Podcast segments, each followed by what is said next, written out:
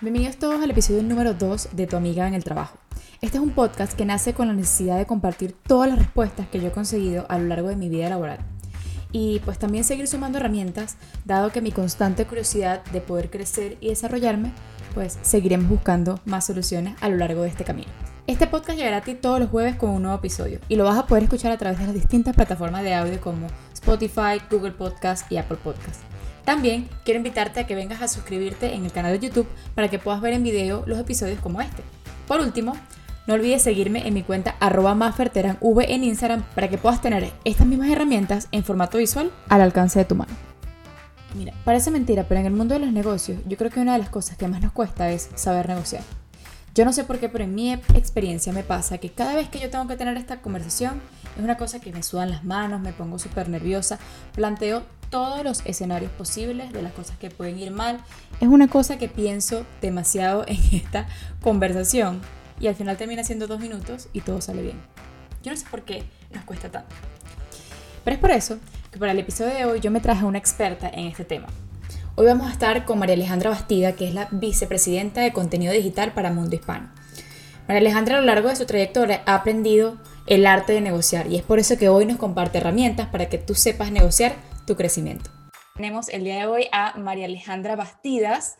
María Alejandra tiene una trayectoria increíble en el área de marketing y publicidad. Desde Venezuela eh, inició su carrera en Televen siendo productora de el área de deportes, correcto, de noticias de deporte y pues después pasó a gerenciar un proyecto de Muévelo Magazine y inicialmente en el 2004 se enfrenta a esta nueva oportunidad de entrar a mundo hispano, que pues el sueño americano de poder permanecer o pertenecer a una gran cadena de publicidad y bueno, de todo lo que tiene que ver con noticias y hoy en día es el tercer canal más eh, escuchado del, del, habla hispana, ¿no? Y bueno, su trayectoria ahí ha sido increíble. Empezó pues como freelancer de, de ciertos artículos y hoy está liderando el equipo de contenidos digitales como la vicepresidenta de contenidos digitales. Y bueno, si eso no es suficiente, el 2019 recibiste tu primer Emmy, ¿ok? Ok, por un proyecto que estabas liderando en Mundo Hispano y más adelante nos vas a contar sobre eso. Pero eh, un proyecto donde fue la primera vez que se premió una plataforma digital por em, capital y, y talento humano, tenía que ver un poco relacionado hacia eso.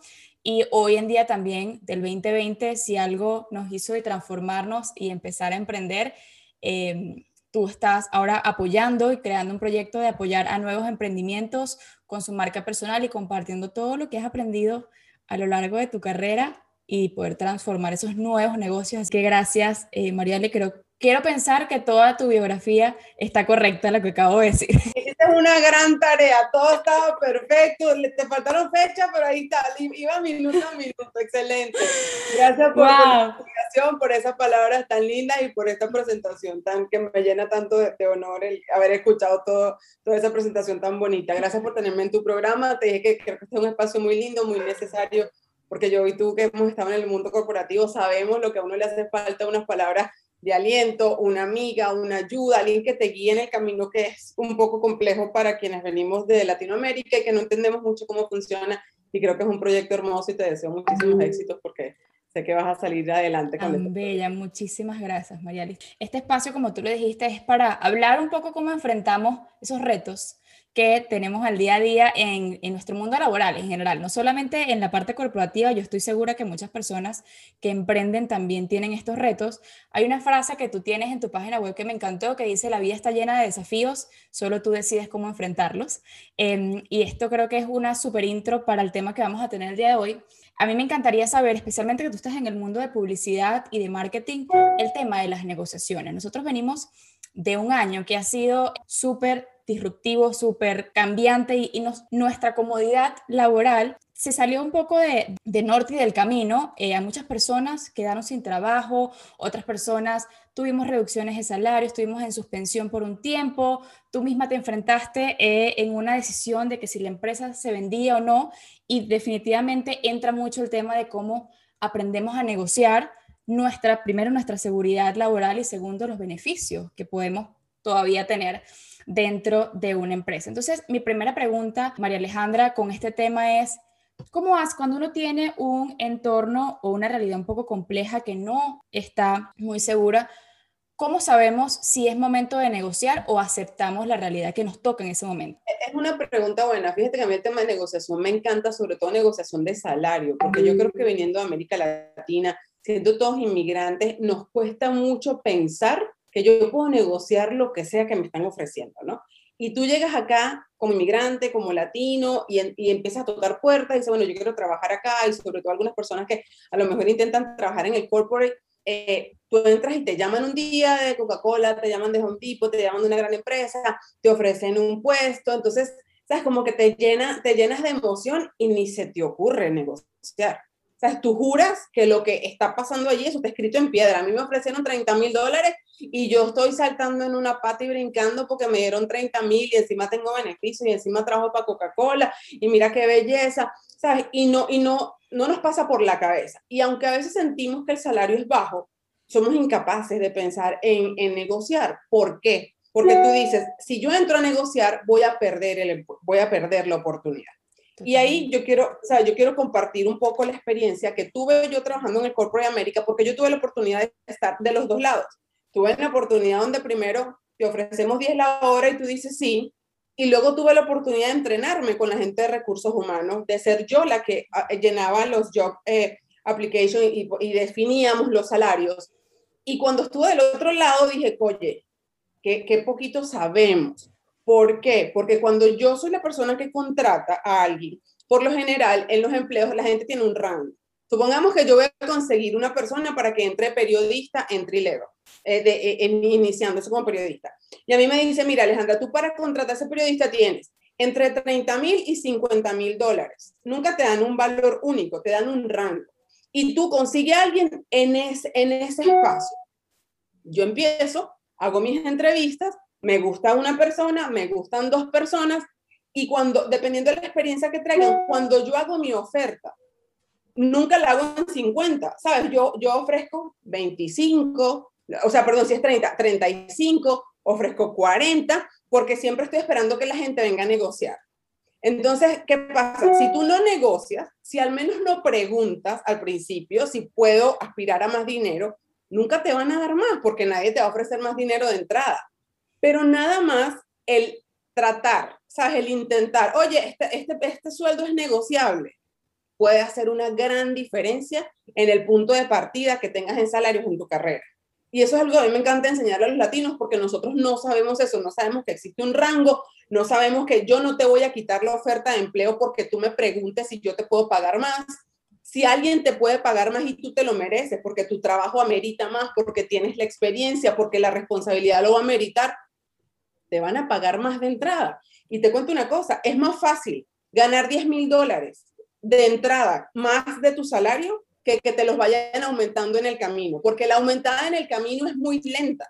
Tú en el camino te van a dar 500 dólares más, 700 dólares más, 1000 dólares más cada año, pero te va a tomar 10 años llegar a ganar esos 50 mil dólares que te los pudiste haber ganado en la primera conversación diciendo, oye, yo creo que 40 mil es poquito para mí, yo tengo mucha experiencia, no podemos negociar por 50. Y en ese punto es posible que te digan que sí, es posible que te digan, sabes que sí, yo estoy desesperado buscando un reportero, tú vienes con experiencia, tú sabes hacer video, tú te ganaste un premio, vale, 50 de entrada. Y te ahorraste 10 años de camino y de ahí adelante puedes crecer mucho más. ¿Qué pasó en la pandemia? Que es tu pregunta. ¿Cómo esto trastorna y cambia un poco lo que tenemos? Que tenemos más miedo, ¿no? Tenemos más miedo de hacerlo. Pero en el mundo corporativo, esos, esos salarios y esas posiciones siguen iguales porque esas cosas no cambian. ¿Sabes? Eso, esos rangos de salarios siguen siendo iguales. Porque no puede, yo no puedo tener un periodista que esté en un rango de entry level que haya entrado antes y ofrecerle ahora uno 20 mil dólares por debajo porque eso es discriminar a la persona. Entonces, si vamos un poco a las leyes de discriminación que son tan estrictas en este país, yo te diría, no te puedo ofrecer menos, te tengo que ofrecer en el mismo rango. Entonces, el llamado es, no tenga miedo, porque ¿qué es lo peor que te puede pasar? Que te digan que no, yo no te puedo subir más. Ah, bueno, gracias, le recibo los 40. Pues. Pero ¿y si me dice 40, te doy 42, te doy 45, te doy 50, solo por hacer un poquito así de pushback, lograste el aumento que, que te mereces, porque seguramente si lo estás peleando es porque te lo mereces. Tú sabes que eso que tú dices, eh, María Alejandra, es muy importante porque yo creo que nosotros, e, especialmente ahorita con el tema de la pandemia que estamos buscando trabajo, ya sea por la, por la razón que sea, aceptamos el peor es nada, ¿sabes? Me quedo con esto porque no quiero estar sin trabajo, porque tengo cosas que pagar, tengo responsabilidades que no las puedo omitir. Em, y entonces decimos, como tengo esta oferta, yo no voy a negociar, más adelante lo revisamos, especialmente en el caso de las mujeres, que, porque yo sé que para los hombres hay ciertas habilidades que ellos se les da, pero para las mujeres tenemos un montón de dudas y de miedos que tú hablas, que decimos, yo prefiero aceptar esto ahorita y más adelante yo vuelvo a hablar. Pero lo que tú conversabas exactamente de que esos 10 mil dólares que no negociaste al inicio te va a costar muchísimo negociarlos después, porque va a ser más complicado, a pesar de que existe el mismo rango salarial, porque ese rango salarial no se va a eliminar para esa posición, pero ya en el momento del crecimiento, yo lo veo que es súper complicado realmente que te suelten los 10 mil dólares de un solo, digamos, en una sola oferta sino que va a tener que ser eh, progresivo y dependiendo también del contexto que esté pasando en el mundo, porque si bien es cierto, el 2020 afectó a muchísimas empresas, porque especialmente la industria que si de hospitalidad y la de aviación, al cerrar las barreras, es real que su revenue y sus ingresos bajaron y obviamente hubo que cortar, pero ya si la empresa es lo suficientemente robusta, tuvo previsto ese tipo de, de, de desajustes económicos. ¿Cómo sé yo cuánto puedo? Porque el rango salarial no lo, no lo pone en público para todo el mundo. ¿Cómo sé yo cuánto, cuánto es el número que tengo que poner? ¿Qué, qué debo hacer para decir no es descabellado? Yo creo, yo creo que en esa, tú tienes que ir midiendo a las personas con las que estás trabajando, obviamente. Tú tienes que saber el rango. Yo creo que lo primero que tenemos que hacer es un research y saber, bueno, cuánto gana un periodista como yo en la ciudad de Atlanta. Acuérdate que los salarios van por, ciudades. No, no gana lo mismo un periodista en Atlanta que un periodista en Los Ángeles. Entonces, investigar un poco cuál es mi rango. Y luego, lamentablemente, entender un poco la realidad del medio del sitio donde que vas a trabajar. Porque si te va a contratar, en mi caso, la Atlanta Journal Constitution, obviamente esos niveles de salario son mucho más altos. Si me va a contratar un medio local, un medio latino, obviamente los salarios van a ser más bajos. Entonces, ahí tenemos que ser bien realistas y bien honestos en que hay una, hay una, hay una gran diferencia, ¿no? Pero a la hora de definir cuánto es, yo creo que ahí le toca a uno como cuando uno pelea, que es chiquito, ¿no? Que tú vas negociando con tu mamá, negociando con tu papá cosas o negociando con los hermanos. Yo creo que todos sabemos negociar y todos negociamos todo en la vida. Entonces, lo que sí yo he aprendido en el camino, y eso lo he aprendido también mucho aquí en el corporate, es que es mejor ir, ir arriba. O sea, si tú quieres 50 mil, pies 60. Si tu, si tu meta salarial son 50 y tú vas a entrar a un trabajo donde dicen, bueno, el rango va entre 40 y 55, entonces, pues entra a pedir 60. Oye, yo la verdad estaba pensando que esta oferta, a mí, este trabajo, me iban a pagar por ahí unos 60. A lo mejor la persona que te escucha dice, no, 60 está muy elevado para lo que yo tengo, pero déjame ver qué puedo hacer. Porque, ¿qué pasa? Las conversaciones buenas son las que vienen detrás. Para yo contarte luego que me toca a mí ir a hablar con mi jefe, explicarle. Te pongo dos ejemplos que me pasaron. Le hago dos ofertas. Dos periodistas entran a la misma vez. Va la oferta. Te ofrezco 30 mil, te ofrezco 30 mil. Viene uno de vuelta y me dice, muchísimas gracias, firmado el contrato. Me llama mi jefe, ¿cómo te fue? Y yo, pues bien, aceptó. En la misma llamada aceptó que está perfecto. Buenísimo. El otro me dice, no, yo creo que yo 30 mil, no, eso es muy poquito, yo tengo mucha experiencia, yo estaba pensando ganarme unos 45 mil. Bueno, mira, yo no sé, déjame investigar, vamos a ver qué puedo hacer por ti, no sé qué, voy con mi jefe, este quiere 45. Vamos a darle, no, no, 45 no, eso está muy caro, démosle 38. ¿Ves? Siempre lo que definen va a estar entre lo que yo tengo en mi cabeza y el rango que tú pides. Entonces, si esa persona que le ofrecimos los 40 me pide 45, yo le voy a negociar en 43, pero si me pide 60, tú dices, bueno, como que la diferencia es grande. Y el que no pide, beautiful, porque se queda ahí. Y no porque uno sea malo ni por nada, ¿sabes? Son cuestiones de que tenemos que aprender a negociar. Esas negociaciones son parte del juego acá. Mira, incluso cuando uno está empezando, cuando uno está más, más inexperto, digamos, uno no se atreve a negociar cosas como vacaciones, como días libres, como tú no negocias nada, pero cuando las personas ya van creciendo en sus carreras y tienen un poco más de experiencia, yo una vez tuve un jefe, uno de mis primeros jefes que me, me, llamó mucho la atención porque me dice que lo que negoció fue los viernes libres, que el viernes por la tarde no trabajaba. Y se lo dijo de cuando lo fueron a contratar, dijo, listo, yo trabajo perfecto, negociaron salario y luego le dijo, yo lo que, lo más importante para mí son los viernes. Yo el viernes por la tarde juego, juego golf y yo trabajo hasta las 11. Bienvenido, venga. Y tenía el puestazo y el salario, pero de entrada ya, obviamente, eso es en otro nivel donde ya puedes exigir mucho más, pero es para que vean la, la, capacidad que tienes de negociar en tu camino y en tu carrera, que puede ser tan simple como quiero dos mil dólares más, hasta tan elevado como quiero un día libre, quiero más vacaciones, quiero más beneficios, todas esas cosas pueden pasar si sabemos pedirlas y pues si tenemos la oportunidad que no las. Esa parte de negociar los beneficios, porque esa, es como, digamos, la parte del salario emocional, no es necesariamente dinero lo que te dan, sino que hay otros beneficios que de alguna forma contribuyen a, a, tu crecimiento, a, a tu comodidad dentro de la organización. Y pasa mucho, especialmente ahorita con el tema de la pandemia, de poner los límites si bien es cierto, algo que salió punteando muchísimo durante el 2020 era el síndrome del burnout. La gente está agotada porque le cuesta poner límites, especialmente porque estamos trabajando desde la casa. Entonces, desconectarme se ha vuelto un reto.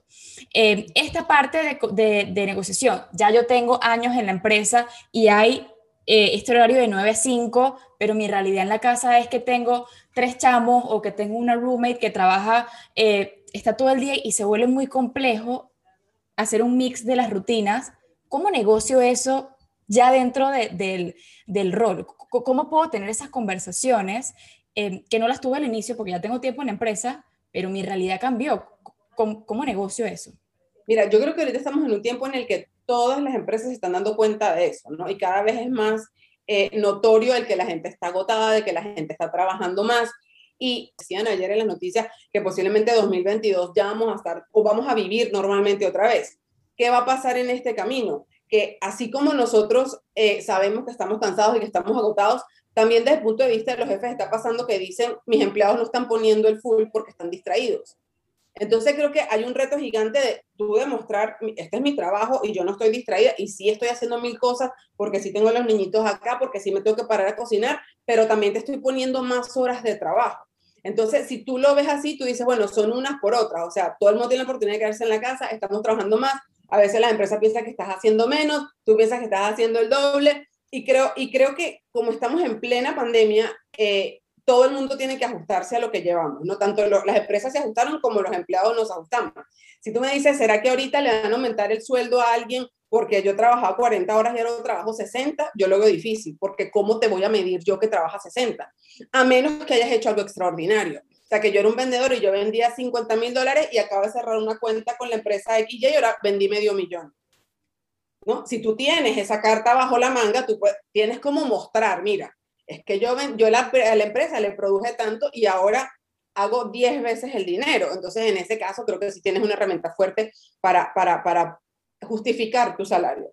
De otra forma, creo que estamos en un momento difícil donde más bien le toca a uno tratar de organizarte en la casa lo mejor que puedas, porque pensar que tú, porque metes 60 horas, ahora te las van a pagar, creo que es difícil demostrarlo. Y ese es el reto que tenemos pues todos los que estamos trabajando desde la casa. Creo que ahorita muchas empresas se están moldeando a eh, a lo mejor de 9 a 5 posiblemente no es la estructura que me funciona, sino más enfocada en los resultados, porque no me consta si la persona se despertó o no se despertó, o si estaba ahí en la computadora, o si no movió el mouse.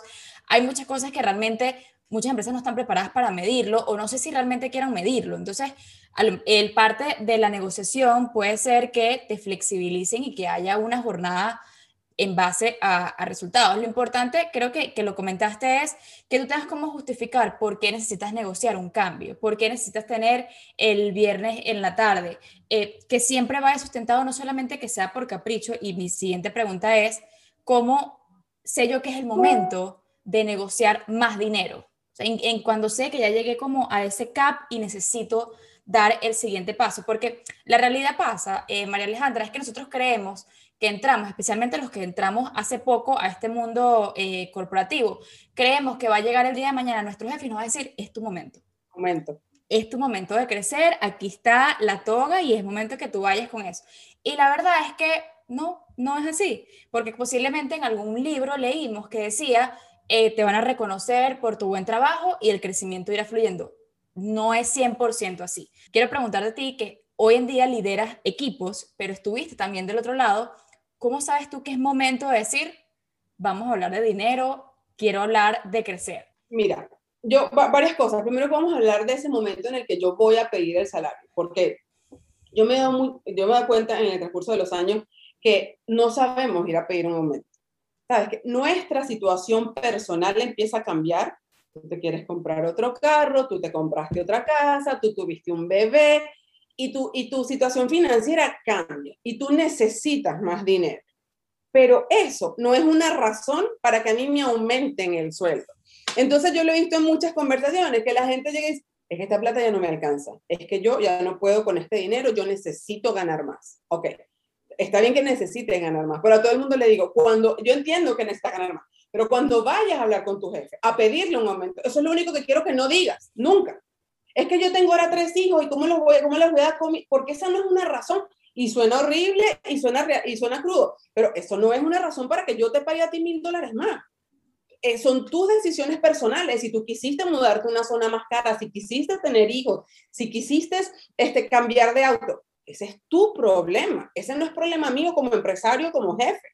Ahora, si tú vienes a mi departamento a pedirme un aumento porque tú ahora estás envuelto en más proyectos, porque tus resultados se han mejorado, porque haces el doble de cosas que hacías antes, porque tu aporte a la compañía es demasiado valioso y estás haciendo más de lo que nosotros te contratamos, entonces tienes herramientas para pedir un aumento, pero tienes que venir a pedirlo con eso. Esa es tu carta para pedir el aumento. Mire, cuando usted me contrató, me pidieron, y, este es un ejemplo bellísimo porque creo que lo hace muy fácil. Digamos que a ti te contratan para mover 15 ladrillos y tú vienes todos los días de trabajo y tú mueves 15 ladrillos, 15 ladrillos, 15, constantemente, 15 ladrillos y no fallas, nunca jamás. Tú me preguntas, ¿me merezco un aumento mañana? No.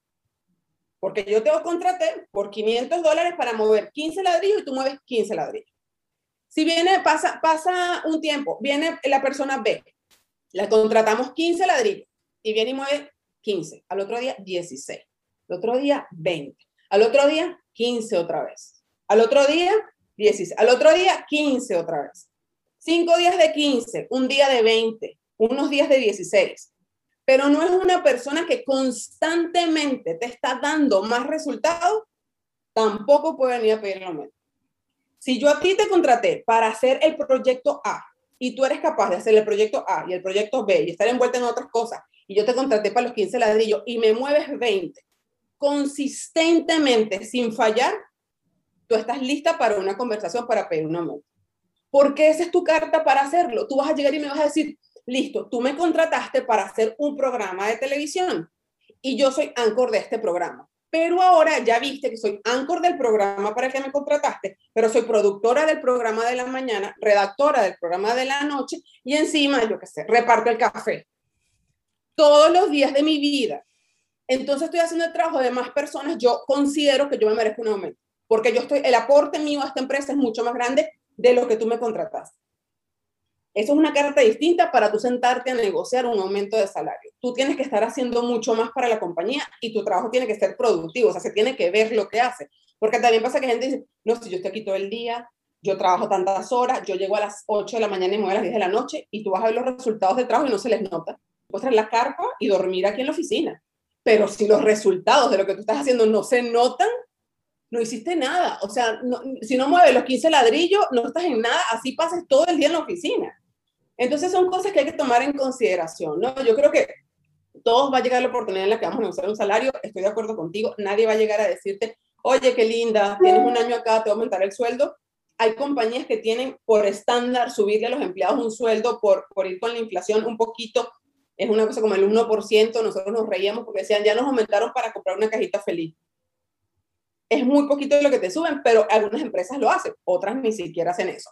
Pero si tú quieres de verdad avanzar, avanzar en salario, tener otros proyectos y tener otras cosas, tienes que empezar a meterte en más proyectos dentro de tu empresa, porque es la única forma que te van a ver. Tú me dices a mí, ¿cómo hago yo para crecer? Hay muchas cosas, tienes que involucrarte en, otros, en, otros grupos o involucrarte con otras personas, empezar a unirte. En, las organizaciones siempre hay grupos y que el grupo de las minorías o el grupo de, de diversidad. Algunos grupos donde uno a lo mejor puede entrar más fácil, el grupo de las mujeres y conectar con otra gente, empezar a mostrar tus habilidades. O típico llega el jefe y dice, tenemos un nuevo proyecto, necesito que alguien me ayude.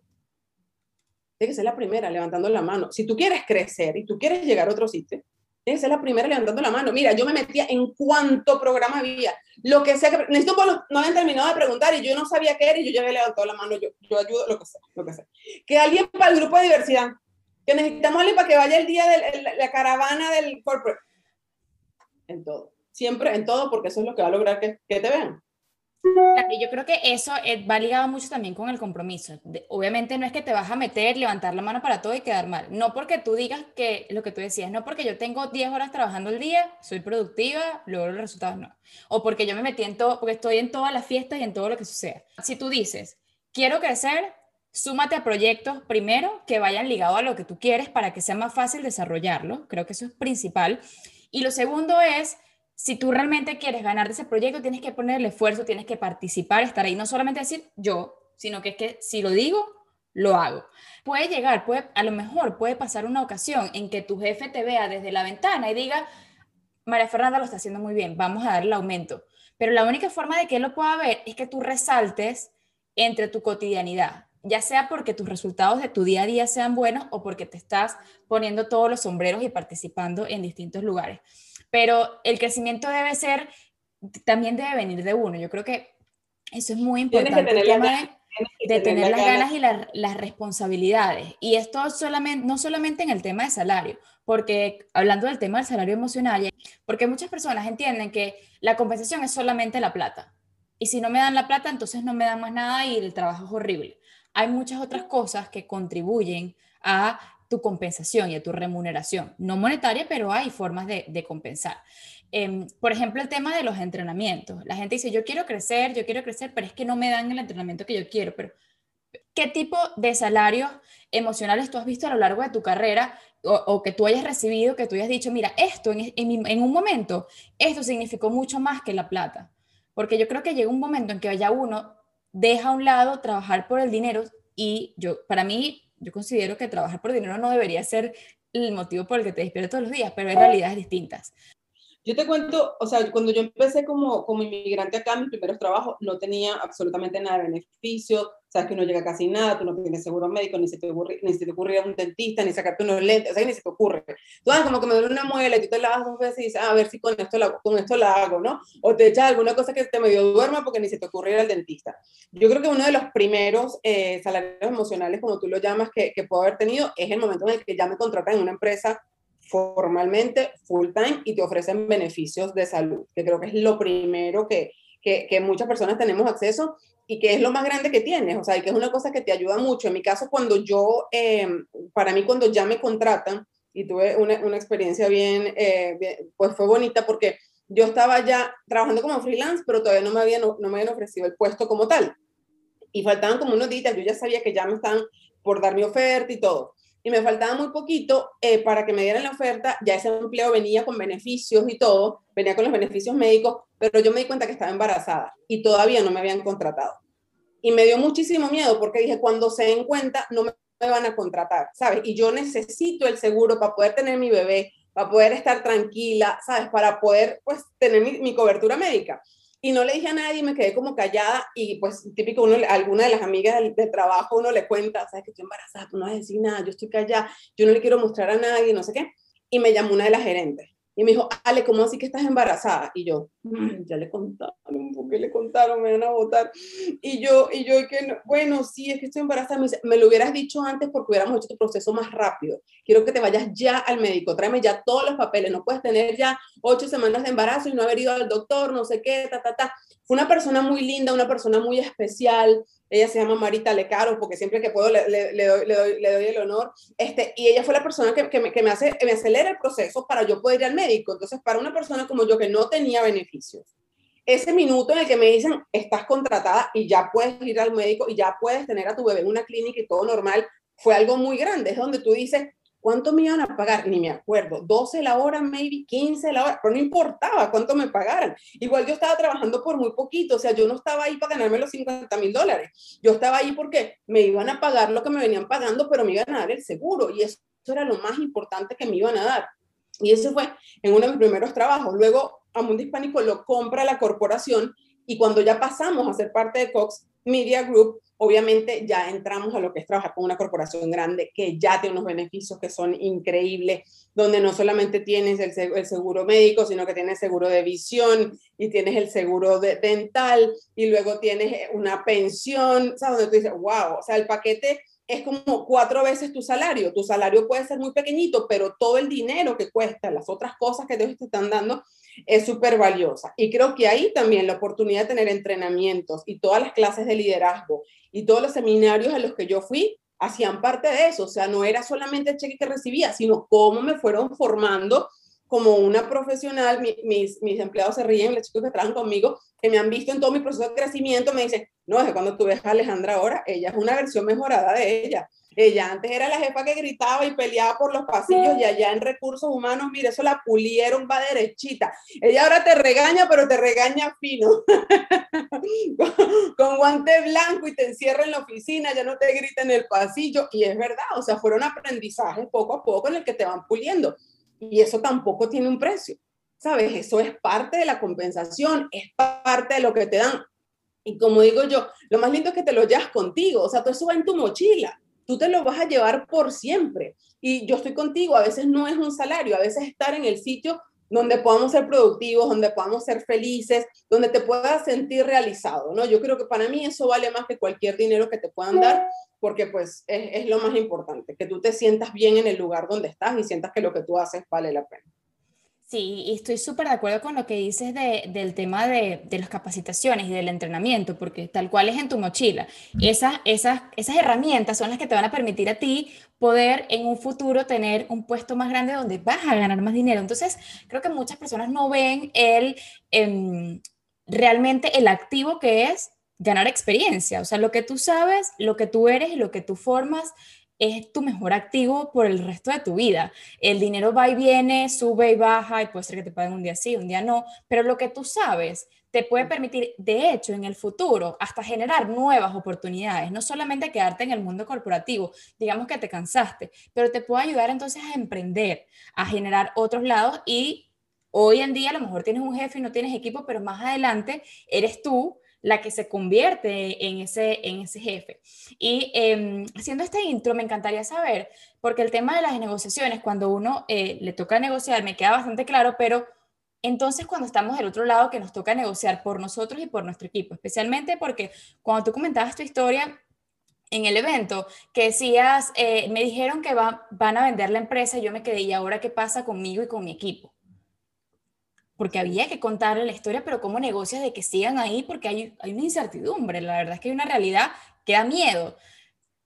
¿Cómo funciona esa negociación para líderes en que tú dices, tengo que mantener ¿sabes? la calma en, en el equipo, pero negociar de que sigan dando eh, la milla, pues que sigan estando ahí? ¿Cómo es ese proceso?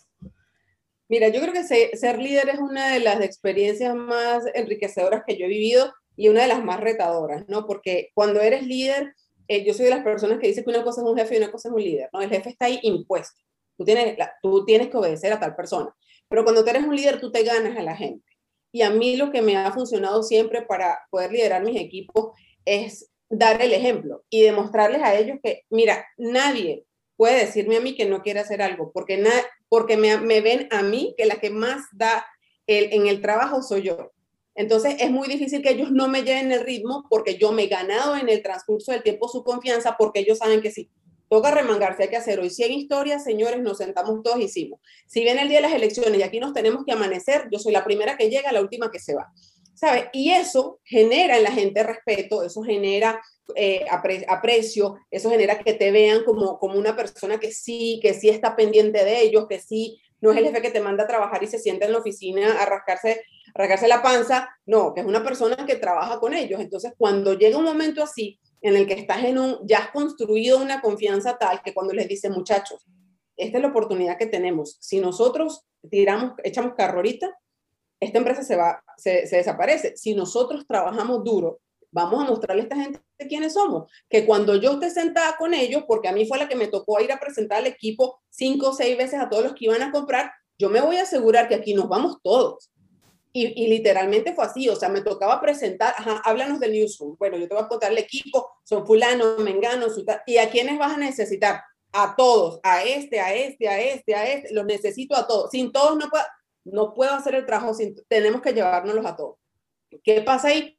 Que tú empiezas a establecer una relación cercana, sobre todo la gente que es high performers, o sea, los que son muy buenos trabajadores, que siempre están ahí, que tú sabes que puedes contar con ellos, tú como líder sabes que siempre los necesitas, porque yo soy de las personas que piensa que para qué, para yo lucirme como jefa tengo que tener el mejor equipo y por eso trato de que las mejores personas estén en mi team.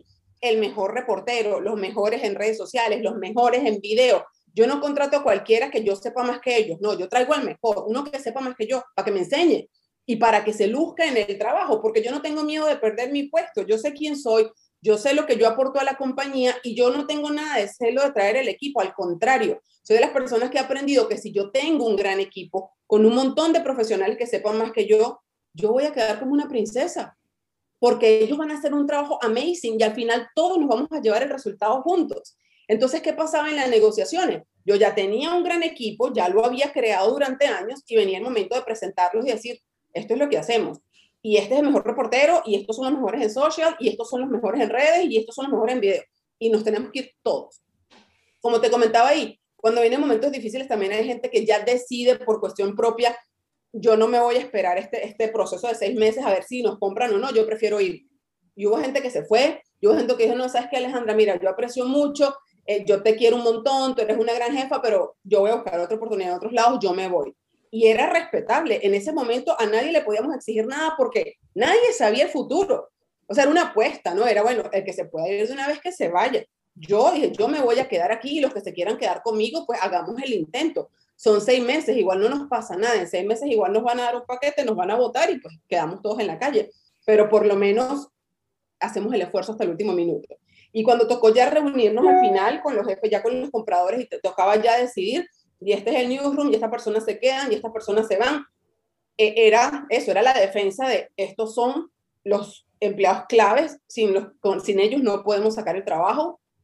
Obviamente siempre al final toca sacar a algunas personas, siempre viene el momento duro, que es difícil de, no puedo llevarme 20 reporteros, nada más podemos llevar 15, a quienes te llevas, ¿sabes? Y todas esas partes son muy duras y difíciles siempre para las personas que tienen puestos de liderazgo, porque esa eso, eso viene con ser líder, ¿no? Te tocan, sí, la, la, la, los chéveres, los aplausos, el día que el equipo hizo algo grandioso y tienes mejor equipo, pero también te toca sentarte a decir, vamos a revisar el presupuesto, tienes que sacar gente. Y esas decisiones son muy incómodas, esas decisiones son muy duras, este, y, y tocaba tomarlas también. Y en ese momento tú dices, bueno, ¿quiénes son las personas que tú te vas a llevar? Los que mueven los 20 ladrillos, sin duda.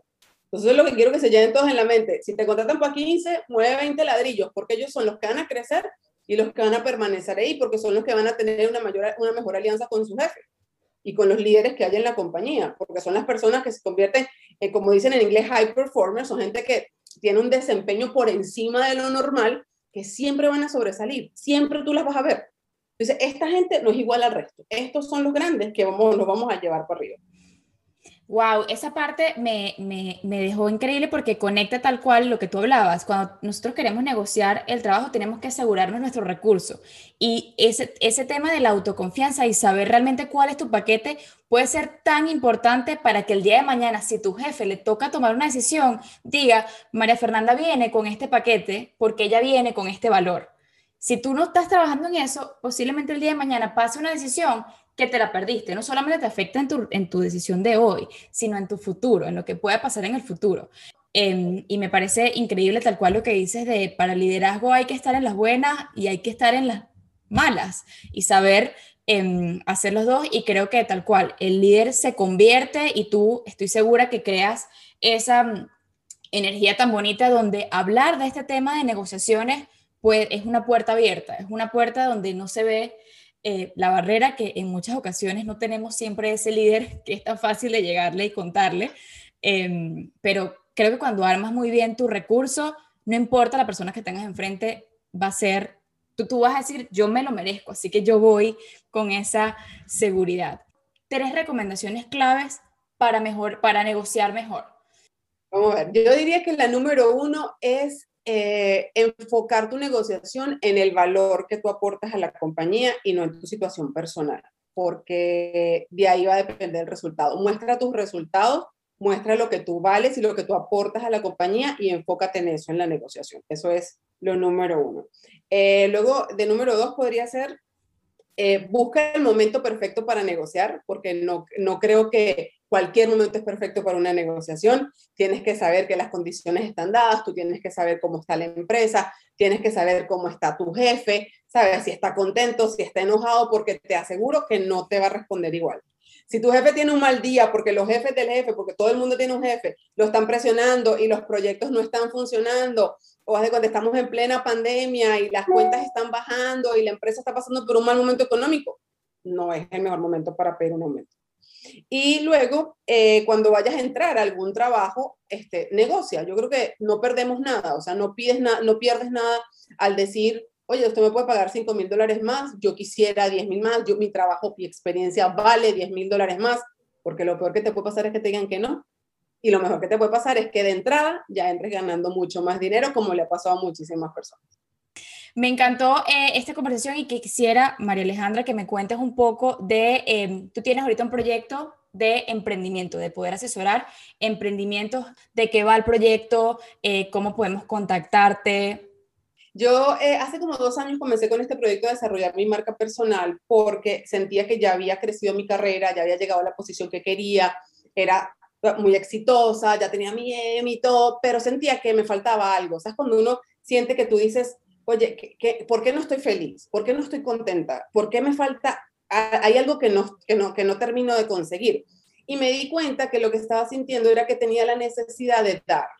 Y yo me puse a pensar y a reflexionar y a meditar y dije, ok, ¿qué es lo que yo puedo dar? Y dije, bueno, puedo dar mis conocimientos. También dije, ok, si uno mañana no está en este mundo, si tú mañana te mueres y yo tengo tanta experiencia, de liderazgo, de la vida en el Corporate América, de cómo ser un latino aquí, llegar a este país sin nada y triunfar, de cómo hacer negocios, de cómo hacer redes, yo sea, ¿por qué no usarlo? ¿Por qué no enseñar a otras personas? ¿Por qué no compartir todo lo que sé? Que no me muera yo mañana y se van conmigo todas las experiencias que tengo y no las he dado a conocer al mundo. Y me di cuenta que esa era mi misión ahora, que ese era mi próximo paso. Y ahí empecé a desarrollar mis cursos. Yo ahorita hago cursos de redes sociales, doy charlas, hago unas charlas de, reto americano, le llamo yo, porque yo creo que venir a este país más que un sueño es un reto.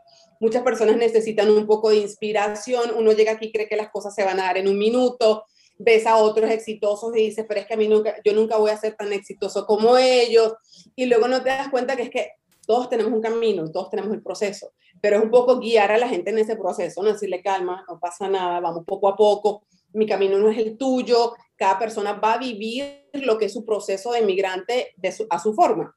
Entonces también hablo un poco de eso y estoy eh, apoyando también a emprendedores, ahora esto pasó ahora en la pandemia, porque me di cuenta de eso, que muchas personas habían empezado sus emprendimientos, que estaban buscando cómo dar a conocer sus productos y me conseguí con un montón de personas sorprendentes, un montón de inmigrantes bellísimos que confiaban en, bueno, cómo, cómo, dije, ¿cómo los puedo ayudar? y empecé a hacerles entrevistas. Yo empecé en Navidad con el proyecto de no regales un regalo de, de, una tienda como Walmart, Macy, ven y comprémosle a un emprendedor. O sea, apoyo a un emprendedor en esta Navidad. Y lo hice por apoyar a unas amigas y me empezaron a llamar montones de emprendedores, yo quiero estar contigo, yo quiero estar en tu programa, yo quiero estar, y se generó solo lo que fue el proyecto. En enero ya le puse un poquito más de forma porque dije, bueno, ya lo entrevistamos todo diciembre, entrevistamos gente y vamos a hacerlos una vez a la semana. Entonces, una vez a la semana tenemos el programa Emprendedores Together, que lo que hago es entrevistar a algún emprendedor que nos cuente un poco su historia, cómo arranca sus productos y así los apoyamos un poco para que puedan dar a conocer lo que ellos están haciendo. Pues ahí estoy a la orden para lo que me necesiten. Me consiguen en Facebook, en Instagram, en LinkedIn. Mis cuentas son arroba ITS, It's María Alejandra Bastidas. Wow, buenísimo.